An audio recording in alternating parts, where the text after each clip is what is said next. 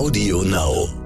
Ich glaube, wir haben jetzt auch in unserer Zivilgesellschaft gelernt, dass wir uns einmischen sollten. Also zum Beispiel in der, in der U-Bahn, wenn wir sehen, dass irgendein Mensch nicht richtig behandelt wird oder Übergriffigkeit stattfindet, dass man sich zusammenrottet und sagt, kommen Sie, äh, helfen Sie mir da im Augenblick und man geht mal hin. Hallo und herzlich willkommen zu einer neuen Folge von Elterngespräch, dem Podcast-Talk von Eltern für Eltern. Mein Name ist Julia Schmidt-Jorzig. Ich habe selbst drei Kinder und jeden Tag neue Fragen. Heute an Ulrich Wilczko. Er war Tischler, Grundschullehrer, hat dann Psychologie studiert und arbeitet seit vielen, vielen Jahren als Familientherapeut und Erziehungsberater, auch in sozialen Brennpunkten und im Auftrag des Jugendamtes. Zum Beispiel mit dem von ihm gegründeten Verein Neue Wege. Er kennt also Familien, deren Alltag nicht dem Idealbild entspricht und weiß, was sie brauchen, beziehungsweise ab wann sie definitiv Hilfe von außen benötigen und wie die aussehen kann. Mit ihm möchte ich heute darüber sprechen, ob und wie wir eigentlich als Außenstehende Hilfe anbieten oder gar eingreifen sollten, wenn wir Beobachtungen machen, die uns wirklich beunruhigen. Und was dann überhaupt ganz konkret geschieht. Hallo, Herr Wilczko, willkommen. Guten Tag, Frau Schmidt-Jorzig. Ich habe gedacht, ähm, wenn es Ihnen recht ist, wir nähern uns dem Thema vielleicht am besten, wenn ich mal eine Mail vorlese, die ich bekommen habe äh, und, äh, und die eine eventuell typische Situation beschreibt. Also eine Beobachtung auf dem Spielplatz, die die Zeugin sehr beunruhigt zurückgelassen hat. Sehr gerne. Zeuge nenne ich sie jetzt mal, aber sozusagen diese, ja. Genau. Ich bin Mutter eines zweijährigen Kindes und natürlich großer Fan eures Elterngespräch-Podcasts. Nun ist mir gestern Folgendes passiert. Ich war mit meinem Sohn auf dem Spielplatz. Dort war auch eine andere Familie. Also Vater, Mutter, zwei Jungs, ich schätze so sieben und acht Jahre alt und ein Mädchen, fünf bis sechs Jahre. Ich habe gleich gemerkt, dass der Vater ziemlich aggressiv gegenüber den Kindern war, insbesondere dem, den Jungen gegenüber. Die Jungs wollten eigentlich nur friedlich auf dem Spielplatz spielen, aber er hat ihnen ständig Dinge unterstellt, sie zu sich herzitiert, ihnen angedroht, sie ins Auto zu sperren oder abzuschli und abzuschließen. Und das Schlimmste, er hat sie auch körperlich angegangen. Das heißt, die Jungs haben Schläge auf den Hinterkopf bekommen und einmal hat der Vater mit seiner Hand den Jungen, den einen Jungen am Oberschenkel in den Zangengriff genommen, sodass dieser geschrien, geweint und sich gewunden hat. Die Mutter hat zu all dem nichts gesagt, saß eigentlich immer nur wie versteinert da und musste es auch über sich ergehen lassen, dass der Vater sie die ganze Zeit, ich sage jetzt Zitat, begrapscht hat. Mir selbst hat das Herz geblutet und mir tun die Kinder und natürlich auch die Frau unglaublich leid, weil man sich ja vorstellen kann, wie das zu Hause aussieht. Was kann man als Unbeteiligter also tun, wenn man mitbekommt, dass Kinder angegangen werden? Ich selbst habe mich absolut hilflos gefühlt in der Situation, aber die Polizei zu rufen schien mir irgendwie auch zu viel, oder? Genau. So viel zur Mail. Was äh, spontan, was sagt der Profi? Ja. Spontan fällt mir ein, ich würde mich immer versuchen einzumischen und zwar auf eine höfliche und freundliche Art und Weise. Schon das ist ein Korrektiv. Also wenn Sie in der U-Bahn oder wie hier am Spielplatz im Sandkasten eine Situation erleben, die äh, unangemessen ist, die Ihnen, die Ihnen unangenehm ist, wo Sie wissen, das stimmt irgendwas nicht, würde ich versuchen, wenn die nicht, wenn das jetzt nicht, sie sich nicht in Gefahr bringen, äh, in ihre eigene, in die selbst in Gefahr bringen, würde ich versuchen, hinzugehen und zu sagen, zum Beispiel, kann ich Sie irgendwie unterstützen? Ich sehe, dass es gerade schwierig ist oder äh, brauchen Sie Hilfe oder äh, ich, ich könnte mit den Jungs jetzt mal spielen oder keine Ahnung, irgendeine eine kleine Botschaft, äh, einen kleinen Satz sagen, der dem Vater vermittelt, wir schauen zu wir, wir merken, was da passiert und wir schauen zu. Ja. Wenn das, wenn das äh, nicht funktioniert oder wenn man sich das nicht traut, da gehört ja auch ein gewisses Zivilcourage dazu und auch, auch die Situation muss irgendwie passen. Bei Fremden ist es ja sehr schwierig, sich da einzumischen. Ähm, aber ich glaube, wir haben jetzt auch in unserer Zivilgesellschaft gelernt, dass wir uns einmischen sollten. Also zum Beispiel in der, in der U-Bahn, wenn wir sehen, dass irgendein Mensch äh, nicht richtig behandelt wird oder Übergriffig, Übergriffigkeit stattfindet, dass man sich zusammenrottet und sagt, kommen Sie, äh, helfen Sie mir da im Augenblick und man geht mal hin.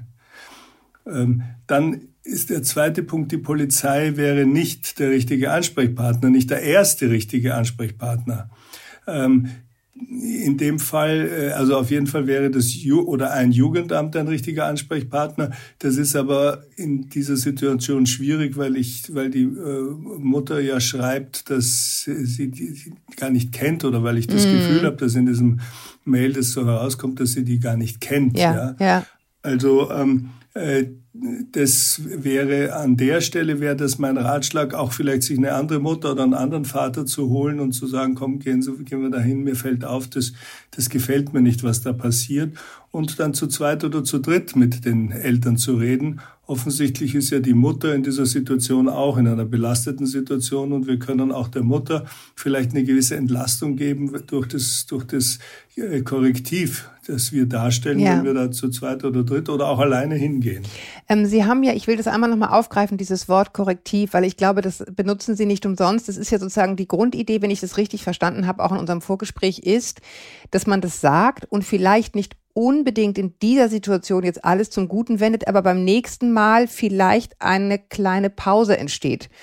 Ähm, sozusagen bei dem in Anführungsstrichen oder gar nicht in Anführungsstrichen, bei dem Täter sozusagen oder der Täterin, je nachdem, was es ist, äh, so, so ein Moment des Nachdenkens, so, oh, da bin ich jetzt einmal gestört worden, ist es richtig? Ist das zumindest die, die vage Hoffnung? Das ist die vage Hoffnung, dass der merkt, dass er, dass er gesehen wird, dass er merkt, dass das, was er tut, äh, nicht akzeptiert wird und nicht akzeptabel ist und ähm, äh, und dass er ja genau äh, vielleicht innehält und sich überlegt, uh, das ist vielleicht mhm. nicht richtig.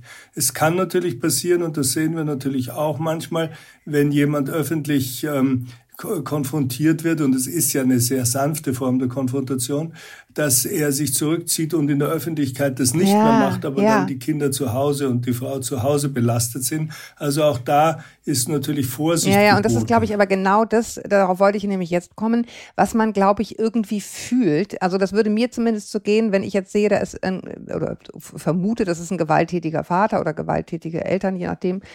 Und ich, ich mische mich da jetzt auch noch ein, dass ich dann zwar mich selber irgendwie besser fühle, äh, weil ich denke, super, jetzt habe ich jetzt Zivilcourage gezeigt, aber die Kinder es eventuell zu Hause doppelt abkriegen. Das wäre auch so ein bisschen meine Befürchtung. Wie sind da Ihre Erfahrungen? Naja, das ist besonders in, in, in Gewaltfamilien ist das wirklich ein großes Problem. Es, wenn der Druck in der Familie steigt, also wir sehen häufig Familien, die sowieso schon belastet sind, äh, Arbeitslosigkeit, ähm, äh, psychische Erkrankung, Drogenabhängigkeit, aber auch mhm. Armut, dass die, die Eltern einfach so stark belastet sind, dass das dann an den Kindern manchmal ausgeht. Und wenn, wenn wir da den Druck erhöhen, auch also von, von den Professionellen, von unserer Seite, da sind wir sehr vorsichtig. Da erheben wir das Umfeld sehr genau und besprechen auch mit der Familie vorher schon einige Mal Male, damit äh, nicht das, der, der Druck dann sozusagen an ja, den Kindern Aber ausgeht. das würde ja sozusagen Ihrem Rat äh, jetzt so auf den ersten Blick erstmal widersprechen, sich da einzumischen, weil das ist ja, glaube ich, so ein bisschen, ich glaube, es gibt irgendwie so eine, irgendwie muss es so eine gesellschaftliche Norm geben oder so eine Verabredung, so eine stumme Verabredung, dass man sich irgendwie nicht einmischt in anderer Leuts Angelegenheiten. Und das das ist schon mal eine ziemlich hohe Hemmschwelle sowieso, dass man denkt, sage ich da jetzt was, mische ich mich da jetzt ein? Ich weiß doch irgendwie gar nicht, was da gerade los ist. Plus die Sorge, ich mache es noch schlimmer. Und ich glaube, das verhindert ja bei vielen Leuten dann mhm. dieses, ja genau das, ne, hinstehen und sagen, ich habe das Gefühl, sie brauchen Hilfe. Mhm. Aber sie würden trotzdem sagen, hingehen. Ich würde auf jeden Fall äh, hingehen in dieser Situation, wenn die, wenn die Situation eskaliert ist dann ist es vielleicht doch, also wenn der Vater seine Kinder richtig schlägt und, und es ist Gewalt im Spiel, dann ist vielleicht doch angezeigt, dann die Polizei zu holen. An der Stelle ist die Polizei der richtige Ansprech, die richtige mhm. Ansprechperson und äh, der, der, Polizei kurz die Situation schildern und äh, ihr, ihr sagen, was da los ist. Und äh, also es gibt speziell ausgebildete Polizistinnen und Polizisten, die genau für solche Situationen auch äh, ja. geschult sind. Und ähm, äh, natürlich kann auch jeder Streifenpolizist eine eskalierte Situation äh, deeskalieren oder ist zumindest dafür ausgebildet. Aber dann hätten wir zumindestens den den Namen dieser Familie und dann würde die Polizei in allerhöchster Wahrscheinlichkeit, äh, wenn sich äh, da ein Verdacht erhärtet, äh, das Jugendamt äh, einschalten und das Jugendamt ja. informieren. Wenn das Jugendamt informiert ist, das ist ja, glaube ich, auch immer so ein auch ein Hemmschuh, den ich zum Beispiel auch hätte, wenn ich jetzt überlege, schalte ich da wen ein? Ich habe komischerweise sofort dieses Wort hetzen äh, irgendwie in meinem inneren Kopf. Dann hetze ich denen das Jugendamt also sozusagen auf, auf den Leib und man weiß dann sozusagen, dann sind die im Visier. Was passiert denn dann eigentlich wirklich genau? Also angenommen, man hätte jetzt gehandelt und ähm, hätte das auch wiederholt beobachtet zum Beispiel, ne, weil es Nachbarn sind und man denkt so, nee, also jetzt ist irgendwie ein Punkt erreicht, jetzt muss ich einfach was machen. Was würde das Jugendamt denn dann überhaupt tun? Also jedes Jugendamt, jedes Landratsamt und, und jedes Sozialamt äh, hat äh, spezielle Mitarbeiterinnen und Mitarbeiter, die dafür ausgebildet sind, sich, in solchen, sich um solche Situationen zu kümmern. Mhm. Das ist nach 8a vom SGB 8 Kindeswohlgefährdung oder Vermeidung von Kindeswohlgefährdung. Äh, wenn Sie beim Jugendamt anrufen, dann können Sie, also in München gibt es zum Beispiel eine eigene Stelle, das ist äh, die Orientierungsberatung, können Sie anrufen und erstmal die Situation schildern und sagen, ich habe so ein komisches Gefühl dabei, ich bin mir nicht ganz sicher, äh, man weiß es ja auch nicht so mhm. genau und ich, ich, ich kann ja in die Familie auch nicht hineinschauen, aber ich habe so ein komisches Gefühl und schildert mhm. die Situation. Äh, dann passiert Folgendes. Ähm, dann äh, notiert es eine Mitarbeiterin und Mitarbeiter vom, vom Jugendamt, bespricht es auch sehr schnell innerhalb von, von, von wenigen Stunden wird, äh, wird ein Team zusammengestellt, je nachdem, wie brisant die Situation und wie gefährlich die Situation erscheint, kann sein, dass am selben Tag äh, jemand zu der Familie kommt oder zu den Nachbarn geht und sagen, haben Sie was gehört? Also da wird es auch das ganze Umfeld erhoben, dass jemand zur Familie geht und äh, sagt, wir, wir haben gehört das und äh, sich ein Bild macht. Ja, wie schaut's da aus äh, in, in der Wohnung? Äh, wie sind die Eltern? Sind die Eltern einsichtig? Gibt es eine vernünftige Erklärung dafür? Äh, was weiß ich, zum Beispiel das Kind zahnt gerade und schreit halt den ganzen Tag oder ist unglücklich mhm. oder, oder, oder hat Schmerzen, ähm, dann äh, merkt das Jugendamt, ach ja, natürlich sind die Nachbarn beunruhigt, da ist jetzt ein Kind, das, äh, das viel weint, aber es gibt eine Erklärung mhm. dafür. Wenn es blaue Flecken gibt, äh, dann schauen die natürlich sehr genau hin, sind die blauen Flecken, kann man die erklären, äh, kann das von einem Sturz herkommen oder wie auch immer. Also wir sind jetzt schon in der Diagnostik von, von ähm, Kindeswohlgefährdung. Und, ähm, äh, und dann wird äh, unter Umständen, also wenn sehr viel Gewalt im Spiel ist, kann das Kind auch sofort in Obhut genommen werden. Das heißt, das Jugendamt nimmt, die Jugendamtsmitarbeiterin nimmt das Kind dann sofort mit und bringt es in eine Schutzstelle. Das muss natürlich dann richterlich, es ist ja, die elterliche Sorge wird ja da sehr stark eingegriffen. Das muss natürlich richterlich dann am nächsten Tag oder übernächsten Tag muss das dann vom Richter natürlich bestätigt werden, beziehungsweise äh, geht es über einen ja. Gerichtsentscheid dann. Was da wichtig ist, ist, dass das auch anonym geht. Also Sie können sagen, bitte, ich bin die Nachbarin, ich will jetzt nicht die Hetzerin sein, ich mache mir einfach Sorgen, schauen Sie hin, ich bin auch nicht sicher, ob wirklich was, was passiert und ich hoffe, es ist gar nichts. Äh, aber ich will meinen Namen nicht genannt wissen. In aller Regel fragt dann das Jugendamt, dürfen wir Sie nachher anrufen?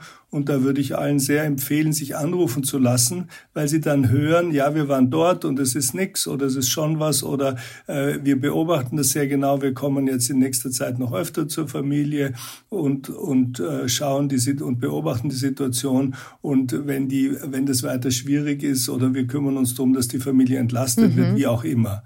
Also wenn Sie dann sagen, nein, ich will nicht mehr, nichts mehr davon wissen, dann werden Sie auch nicht mehr angerufen. Ähm, aber die Anonymität, die ist gewahrt und das Jugendamt geht auch nicht hin und sagt, wir haben gehört. Ja, dann fragt die Familie meistens, ja, von wem denn? Und dann sagen die, ja, keine Ahnung, äh, wir haben im Kindergarten nachgefragt, wir haben in der Schule nachgefragt, wir haben von verschiedenen Seiten jetzt schon Berichte gehört. Also man wird wirklich auch geschützt, so dass es, dass die, dass die, dass die äh, Person, die das jetzt ähm, anzeigt, dass die da nicht selbst in den Fokus kommt. Sie haben kurz angedeutet, wenn man, wenn man blaue Flecke sieht, ähm, würde eine Jugendmitarbeiter, Jugendamtmitarbeiterin so ein Kind direkt anschauen dürfen? Nein, die Nein. muss also äh, die blauen Flecke, die man sieht, darf sie natürlich anschauen, aber mhm. sie darf das Kind nicht untersuchen. Aber sie mhm. äh, kann auch erkennen, ob das Kind so belastet ist, dass es zum Arzt muss und das müssen die Eltern dulden. Das Kind äh, wird dann von der Jugendamtsmitarbeiterin in, es gibt meistens spezielle Kinderkrankenhäuser, die da schon dafür darauf vorbereitet sind. Die wissen schon, ah, das Jugendamt kommt und dann sind auch meistens gleich ein Arzt oder eine Ärztin da, die sich darum kümmert. Äh, dass dieses Kind möglichst wenig äh, traumatisiert ähm, äh, dann untersucht wird. Ja, also das wird sehr, sehr vorsichtig gemacht, aber die Jugendamtsmitarbeiterin darf natürlich das Kind nicht ähm, äh, selbst untersuchen, ist auch dafür eigentlich nicht ja. qualifiziert. Ähm, ja. Wir haben jetzt hier gleich sozusagen äh, die, die, die krassen Fälle zu fassen gehabt. Sie haben, wenn ich richtig informiert bin, auch eine, eine Taskforce gegründet. Befasst die sich auch mit solchen Dingen? Ja, die Taskforce, das ist ein, ein kleines Team, das genau in solche Familien vom Jugendamt, wenn das Jugendamt sich nicht ganz sicher ist, dann schickt sie die Taskforce in die Familien. Das sind immer zwei, äh, meistens Familientherapeuten, Sozialpädagogin und ein Sozialpädagoge, äh, die in die Familie gehen und mit der Familie sprechen und genau das erheben in Situationen, wo es nicht so ganz klar ist. Also wo die Nachbarn äh, unangenehme Geräusche gehört haben, wo das Jugend, wo das, wo die Familie gute Antworten hat, aber man ist doch nicht so ganz sicher, ob es stimmt. Oder Familien, die selber äh, sagen, wir brauchen Hilfe, wir brauchen Unterstützung. Hochstrittige Paare, die sich ständig, mhm. ständig äh, anschreien oder oder wo Gewalt im Spiel ist, die sagen, wir brauchen Unterstützung und dann kommen die Familientherapeuten eben zu zweit und sprechen sowohl mit den Eltern wie auch natürlich mit den Kindern und die sind allerdings nur drei Monate, da allerdings sehr hochfrequent, also vier, fünf, mm. sechs Mal die Woche mm. in der Familie. Und ähm, am Ende dieser drei Monate gibt es dann einen, eine Empfehlung an das Jugendamt, das Kind kann in der Familie bleiben oder die Kinder müssen fremd untergebracht werden oder äh, was auch immer oder eine weiterführende Maßnahme. Es muss eine Sozialpädagogin, eine ambulante Sozialpädagogin einmal in der Woche vorbeikommen oder es reicht manchmal, wenn eine Haushaltshilfe ja. kommt. Ja, manche einfach, ne? Äh, Paare sind so überfordert mit dem, mit dem, mit dem Haushaltsführung, dass das manchmal, die eigentlich ganz nett sind, so den Kindern oder nett sein könnten, aber so überfordert sind, dass eine Haushaltshilfe schon reicht. Also das sind so verschiedene Möglichkeiten, ja. die man dann hat. Ähm, Sie haben ja gesagt, dass, ähm, also wenn ich das richtig verstanden habe, diese Jugendämter, die werden eingeschaltet von wem auch immer, ob das jetzt einer von uns ist sozusagen, also äh, Paare oder Eltern sozusagen, die, die eine Familie mhm. beobachten oder wem auch immer. Mhm. Und dann wird das Jugendamt tätig, aber teilweise eben auch, indem es Aufträge an Menschen wie Sie vergibt und sagt, äh, keine Ahnung, geh da mit der Taskforce hin und mach jetzt mal die nächsten drei Monate hochfrequente Besuche. Was gibt es noch für Dinge, die das Jugendamt jetzt auch gar nicht in so super krassen Fällen, wie wir es hatten, wo es jetzt wirklich um, um, um physische Gewalt geht, ähm, was das Jugendamt machen kann, wenn, wenn die gerufen werden und was, was für Hilfen gibt es dann dort? Sie haben schon gesagt, so Familienhelfer. Also das ist, äh, das ist von Jugendamt zu Jugendamt übrigens unterschiedlich, da muss man sich erkundigen. Ich kenne mich in dem, in der Münchner Jugendamt ganz gut aus. Da gibt es zum Beispiel die ambulanten Erziehungshilfen. Das sind Teams in jedem Sozialraum, ähm, sind äh, Teams, die in die Familien gehen und den, den Familien helfen oder mit den Familien arbeiten. Das war jetzt bei Corona ein bisschen eingeschränkt. Da sind die Familien dann teilweise in die Büros ja, wenn es gut lief. Ja. Genau, wenn's ja, äh, wir haben wir haben die Erfahrung gemacht, wenn nicht das Jugendamt kommt, sondern ein freier Träger, der jetzt äh, haben die Menschen sind eigentlich meistens sehr kooperativ. Ja, wir stehen manchmal vor verschlossenen Türen und manchmal müssen wir dann bei einer Familie haben wir mit Postkarten gearbeitet, die wir dann unter der Tür durchgeschoben haben, weil die anders, weil die uns nicht reinlassen wollten. Und dann nach äh, zehn Tagen ist dann plötzlich die Türen spaltweit aufgegangen und wir konnten mit der Familie arbeiten. Ja, das war toll. Äh, diese, toll, tolle Idee. Diese, ja, man muss sich was einfallen lassen. Mit einem Jugendlichen, der nicht sprechen wollte, haben wir zum Beispiel, da haben wir gesehen, dass der äh, am, am, Handy sehr schnell schreiben kann und mit dem haben wir dann über sein Handy, obwohl wir äh, neben uns saß, haben wir dann mit dem Handy kommuniziert, ja, und ihm Botschaften geschickt. Und der war übrigens ein begnadeter Dichter und Rapper und hat wunderbare Rap-Texte ge, ge, ge, ge, ge, produziert und äh, hat aber nicht geguckt, hat die Haare nach vorne runtergekämmt und war eigentlich kommunikationsunfähig. Und da haben wir nach, aber das, der, das war dann in unserer AEH, da haben wir nach einem Jahr stand er dann auf der Bühne und seine und oh, hat seine Rap-Texte ja, ja. vorgetragen. Ja. Also das war ein unglaublich großer Erfolg. Also das gibt's für die AEH, dann gibt's natürlich ähm, die Streetworker, dann gibt's natürlich Einrichtungen, wo die, wo Jugendliche in der Verselbstständigungsphase zum Beispiel auch eine eigene Wohnung beantragen können und dort von einer Sozialpädagogin und Sozialpädagogen betreut werden. Der schaut, dass sie, da müssen die aber schon ziemlich äh, gut beieinander sein. Also die müssen dann eigentlich schon kochen können und bisschen um für sich sorgen und einen relativ strukturierten äh, Alltag schon haben dass sie, dass sie das in Anspruch nehmen können. Und dann gibt's natürlich die klassischen Wohngemeinschaften und Heime, wo dann Kinder und Jugendliche, äh, also wir haben eins, das wohnen immer nur zwei, weil das sind auch wieder besonders belastete, aber in der Regel sind so zwischen sechs und neun Jugendliche wohnen dann unter sozialpädagogische Betreuung in so einer Art Wohngemeinschaft. Okay, aber das sind ja trotzdem die, die relativ krassen Fälle, wo man wirklich sagen muss, die müssen da irgendwie raus. Aber so, wenn man jetzt einfach äh, merkt, so, oha, die Familie, die strauchelt total, ähm, äh, aber das sind jetzt sozusagen per se, ne, der, der ist noch nicht Hopfen und Malz verloren, aber man spürt deutlich, da muss jetzt irgendwas getan werden. Was sind so die Hilfsmittel, die das Jugendamt dann hat? Also Sie haben gesagt, Haushaltshilfe ist eine Möglichkeit, die ein Jugendamt erwägen kann, wenn Sie merken, da ist einfach eine Familie überfordert mit der Haushaltsführung. Vielleicht auch Alleinerziehende. Ja, es wird halt immer konkret geschaut, was, äh, was das Thema ist.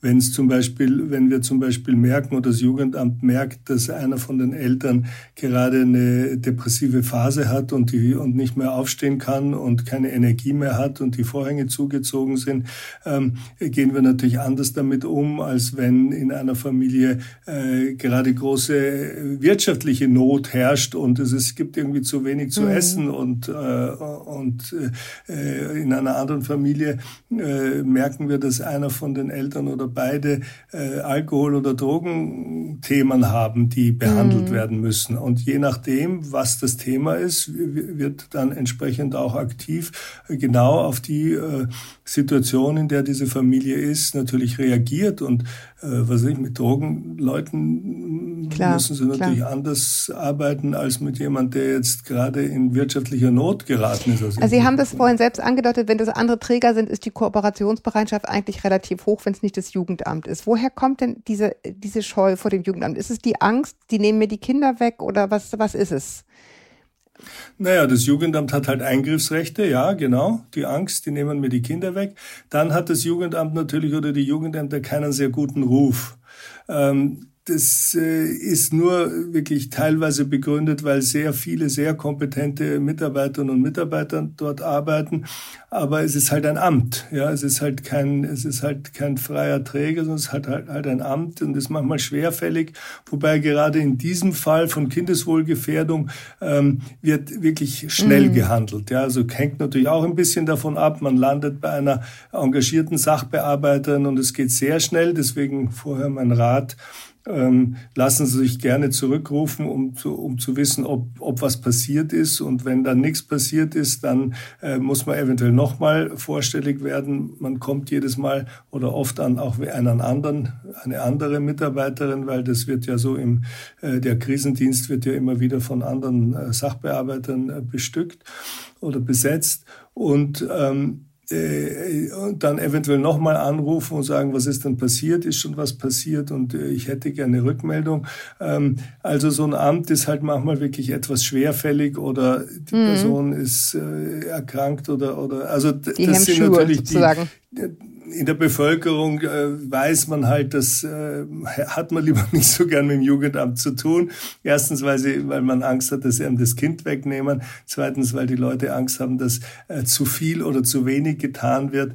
Ähm, aber ja, aber wenn, wenn ich Ihnen so zuhöre, sind ja sozusagen die Hilfen, die dann daraus erwachsen, durchaus absolut sinnvolle Hilfen für die Familien. Ne? Also wenn dann das Jugendamt an Träger wie Sie äh, sozusagen die Aufgaben verteilt, dann ist es ja für die Familie nur gut, ne? wenn denen geholfen wird. Also das muss man ja zusammenfassend sagen. Also diese, ich glaube, diese Vorurteile, die kennen wir alle.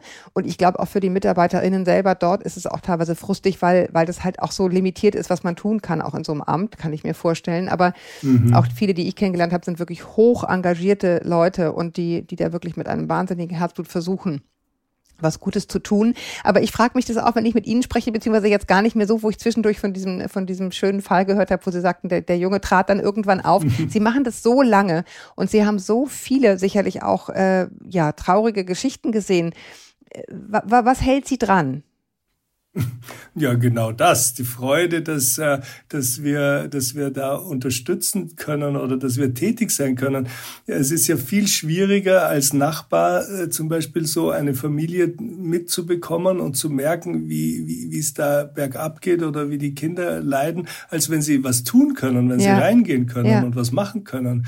Ähm, das ist sinnvolle Arbeit und äh, es gibt viele Berufe, die sind we weniger mm. sinnvoll, kommt mir vor. Also es, es, äh, das Engagement äh, für den sozialen Frieden äh, ist, ist natürlich ungebrochen und, und und macht auch nach wie vor wirklich Sinn, mit den, mit den, mit den Familien zu arbeiten. Ja. ja. Sie haben gesagt, für die Nachbarn ist es ungleich schwerer, weil die halt nicht so reingehen und mitmachen können. Aber was wäre denn etwas, wo Sie sagen, da können wir durchaus was machen, wenn wir Nachbarn sind? Was sind denn Ansätze? Ich meine, es gibt ja auch in der Resilienzforschung ne, vielfach äh, beobachtet, was, was, was macht die Kinder resilient, die aus solchen Familien kommen? Halt einer, der halt da war.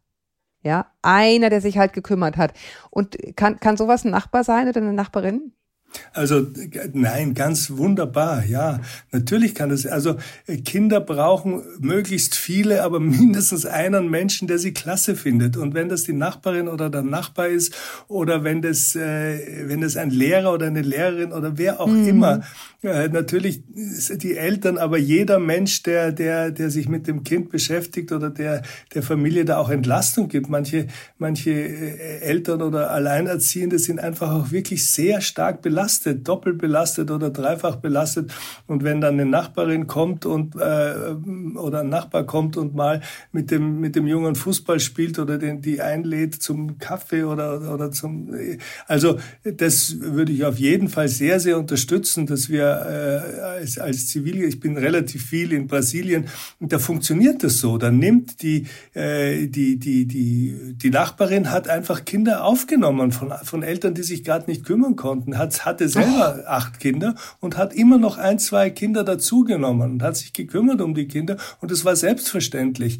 Äh, oder hat eine, eine psychisch äh, sehr labile Frau aufgenommen, die ihr dann ein bisschen im Haushalt geholfen hat. Manchmal hat sich die Haare ausgerissen und manchmal war, war, war alles gut. Also äh, wir als Zivilgesellschaft können sehr viel mehr machen, als das immer nur äh, sozusagen auf die offiziellen Stellen zu, zu schieben. Also das wäre mein, mein großer, meine, meine, meine große Freude, mein großer Wunsch ist, dass wir uns da wirklich auch nachbarschaftlich engagieren und gerade in unserem engsten Umfeld äh, einfach schauen, ob wir da irgendwo äh, unterstützen können. Und, und, und es ist einfach wirklich sehr befriedigend, das zu tun und, und macht für alle, alle gewinnen da es macht Freude, ja. das zu tun. Ja, das höre das hör ich Ihnen an. das höre ich Ihnen an. Ähm, was, was glauben Sie, welche Rolle spielt die Scham? Bei Familien, die vielleicht auch Hilfe brauchen? Und wie kann man die überwinden? Was würden Sie Familien sagen, die vielleicht sogar jetzt zuhören und sagen, ja, aber wenn ich dann erstmal anfange, dann bin ich in dieser Mühle und dann kommen wir da nicht mehr raus, dann haben wir diesen Stempel und ja, also diese, diese Scham als eine Familie zu gelten, die, die es nicht hinkriegt. Also diese Scham kennen wir alle. Auch Familien, die es hinkriegen, schämen sich, weil sie glauben, sie hätten es noch besser machen können. Also äh, diese Scham äh, gibt es auch auf beiden Seiten, gibt es auf denen, die sich da einmischen, wie auch wie bei denen, die jetzt da belastet sind. Natürlich äh, sind, sind das sehr oft Minderwertigkeitsthemen, die die Familien dann haben. Ja, wenn, wenn das erste Beispiel, das Sie da gebracht haben, diese Mutter schämt sich sicher unendlich für diese Situation, aber hat die Kraft nicht, sich da, sich da zu wehren oder aufzustehen oder was zu unternehmen. Und ja, die Scham ist, ist ein großes Thema äh, und muss auch mhm. bedacht werden. Ja, also man äh, ist auch wichtig, dass man die nicht einfach unter den Tisch kehrt. Ja, ähm, äh, aber sozusagen der Gegenspieler der Scham, würde ich sagen, ist die Zivilcourage, einfach ja zu sagen, ja, ich brauche Hilfe, ja, äh, ich habe an der Stelle ein Thema, ja, oder äh, und es muss gar nichts Großes sein. Es kann sein, dass äh, also zum Beispiel, was ich gesagt habe, sind immer so schwierige Familien. Wir hatten vor kurzem eine junge Frau, die die im Abiturstress war und zu Hause war eine Zwei-Zimmer-Wohnung und es waren es war noch ein dreijähriger Bruder und noch ein Säugling da, also so und sie hat einfach keine keine Kraft und keine Ruhe gehabt in dieser in diesem in dieser in dieser mhm. Wohnung noch zu lernen. Und äh, äh die ist dann eben in unsere sozialpädagogischen äh, Betreuung gekommen, sozialpädagogisch betreutes Wohnen, hat eine, ein, ein Zimmerapartment für diese gewisse Zeit bekommen, wurde von einer Sozialpädagogin unterstützt, dass sie sich irgendwie äh, ihr Leben meistert. Aber es ging, es war gar keine dramatische Situation. Mhm. Es war halt nur in dieser Situation wirklich schwierig. Es muss ja nicht immer was passiert sein. Ja, eben, das ist ja gerade das Wichtige, da, ne, wenn man vorher schon was täte. Ne? Das, deswegen ist die Scham dann häufig so genau. hinderlich, weil die, die hindert einen daran rechtzeitig sich, sich äh, ja, Hilfe zu holen. Die Mutter hat sich geschämt, dass sie, oder die Eltern haben sich geschämt von dem von der jungen Frau, weil sie äh, keinen Platz bieten konnten. Ja, das ist ähm, äh, und wenn man ihnen dann aber sagt, dass sie diese Unterstützung kriegen sie und sie, sie, sie das wird auch vom Staat gezahlt, das sind, äh, sie brauchen sich da jetzt nicht beteiligen. Wenn die jetzt ähm, wenn die jetzt natürlich sehr wohlhabend sind, dann müssen sie sich natürlich auch an den Kosten beteiligen. Äh, aber in aller Regel sind diese Kosten wirklich äh, frei und werden von den Jugendämtern gestellt und von den, von den Trägern. Ja. Ich, ich finde es nochmal ganz interessant, was Sie gedacht haben. Das würde ich nochmal gerne unterstreichen mit dem, das muss man mitdenken, die Scham. Und das finde ich einen ganz guten Ansatz, äh, wo sich der Kreis ein bisschen schließt zu dem, was wir am Anfang hatten. Ne? Wie, wie gehe ich denn auf jemanden zu? Ja, wie gehe ich auf jemanden zu, der sich wahrscheinlich wahnsinnig schämt, wenn ich auf ihn zugehe? Das muss man, glaube ich, wirklich mhm. mit bedenken. Ne? Also so eine Mutter, die Hilfe braucht, ist es wirklich sinnvoll, die dort äh, am Spielplatz anzusprechen oder schaue ich, wo die hinfahren und greife die mal in einem anderen Moment ab und, und sag äh, sozusagen ohne, ohne Publikum, ich habe das Gefühl, Sie könnten Hilfe gebrauchen. Wenn es so ist, rufen Sie mich an oder so, ja. Also dass man das mitdenkt, was wie, wie schambehaftet so eine Ansprache eben auch sein kann. Das fand ich, fand ich einen ganz, ganz guten Ansatz. Ja, auf, auf, jeden, auf jeden Fall. Nur bei dem, bei dem gewalttätigen Vater, da hört halt mein Mitgefühl irgendwie schnell ja. auf. Und ja, natürlich auch, auch diese, also gerade gewalttätige äh, Männer sind es ja oft, ähm, schämen sich dann hinterher, ja, fürchterlich und entschuldigen sich, ja. Also das kennen wir, das Phänomen von geschlagenen Frauen, dass die dann äh, immer wieder zu Kreuze kriechen und die Frau Frauen auch immer wieder glauben, es wird besser.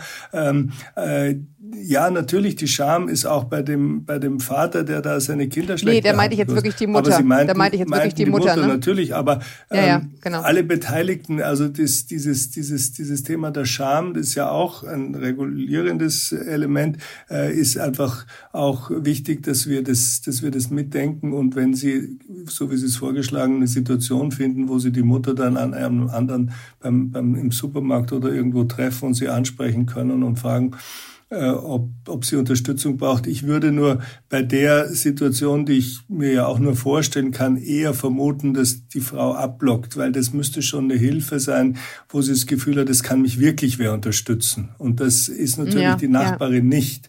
Während wenn sie im Jugendamt sitzt, dann kann sie eher das Gefühl haben, ja, äh, da, da, da könnte ich wirklich Unterstützung kriegen, weil die können auch eingreifen, wenn irgendwas schief geht. Ja, ja, ja genau, das finde ich einen guten, guten Punkt nochmal. Ich habe noch eine Sache, die ich gerne noch ansprechen würde, wir haben jetzt sehr, sehr stark auf Familien fokussiert, die sozial schwach sind.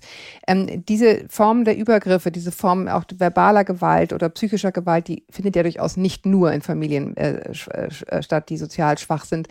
Ähm, was sind da Ihre Erfahrungen? Also die gibt's natürlich überall und es gibt eine Verwahrlosung im, im Bürgertum, äh, wo Kinder verwahrlost werden, indem ihnen Spielsachen gekauft werden und sonst kümmert sich niemand mehr um die, um die Kinder. Also auch bei wohlhabenden Familien ist die Not oft sehr groß und auch die bedürfen, benötigen unsere Unterstützung. Ja. Also mhm. äh, das ist, also ich würde mal sagen, ein Viertel bis ein Drittel der, der Familien, die wir sehen, sind eher wohlhabend oder gehören zur, zur, zur oberen Mittelschicht. Also das ist jetzt nicht, äh, nicht wirklich auf die, aber natürlich Sozialhilfeempfänger sind schon allein durch ihre wirtschaftliche Not oft ähm, einfach Klar, mehr unter Druck einfach, ne? als, als, als äh, Mittelschichtsfamilien oder aber die Not bei diesen Familien ist auch groß und auch zum Beispiel die Not von, äh, von Frauen. Ja, da fehlt manchmal auch so ein gesellschaftliches Mitgefühl. Ja, die sitzen in einem goldenen Käfig, aber, aber es haben auch psychiatrische oder psychische Probleme, die auch, äh, die auch unser, unser Mitgefühl eigentlich erfordern und die Kinder sowieso mhm. ja, in, in solchen Familien. Ähm, ja, das war mir nochmal wichtig, das einfach in so ein, in so ein Verhältnis zu setzen, ne? weil man immer denkt, ja klar, ne? in der und der Gegend, ja klar, aber es passiert eben auch nebenan, wenn wir uns in, in der gut bürgerlichen Umgebung Natürlich. wähnen. Ich, ich danke Ihnen sehr, dass Sie, dass Sie Ihre Erfahrung und Ihr Wissen mit uns geteilt haben. Und ich hoffe, wir konnten viele davon überzeugen, dass es sich immer lohnt, sich einzumischen und als Korrektiv äh, und sich damit ja im Grunde auch ja Zivilcourage ja. sozusagen äh, zu sich selbst zu ermöglichen und sich da wirklich einzumischen. Ähm, ich danke euch auch, dass ihr bis, bis hierhin dran geblieben seid. Ich will noch einen kleinen Hinweis in eigener Sache los, äh, loswerden. Äh, jetzt ab Juni gibt es ja Meno an mich. Für alle Frauen, die mitten im Leben stehen, ein weiterer Podcast, den ich moderiere jede Woche mit meiner Kollegin Diana Helfrich im Wechsel. Wir sprechen mit spannenden Expertinnen ähm, über die Themen, über Themen aus den Bereichen Frauengesundheit, Psychologie, Beauty, Fitness und Ernährung sowie über gesellschaftliche Entwicklungen aus weiblicher Sicht. Meno an mich heißt das Ganze Frauen mitten im Leben jeden Freitag frisch, überall, wo es Podcasts gibt. Und ich danke Ihnen, Herr Wilschko. Vielen Dank, Frau Schmidt-Jorzing, für das Gespräch. Viele Grüße nach ja, München. Danke. Ja, danke Ihnen. Und bis wir uns an dieser Stelle wieder hören oder anderswo, haltet den Kopf über Wasser. Ahoi aus Hamburg.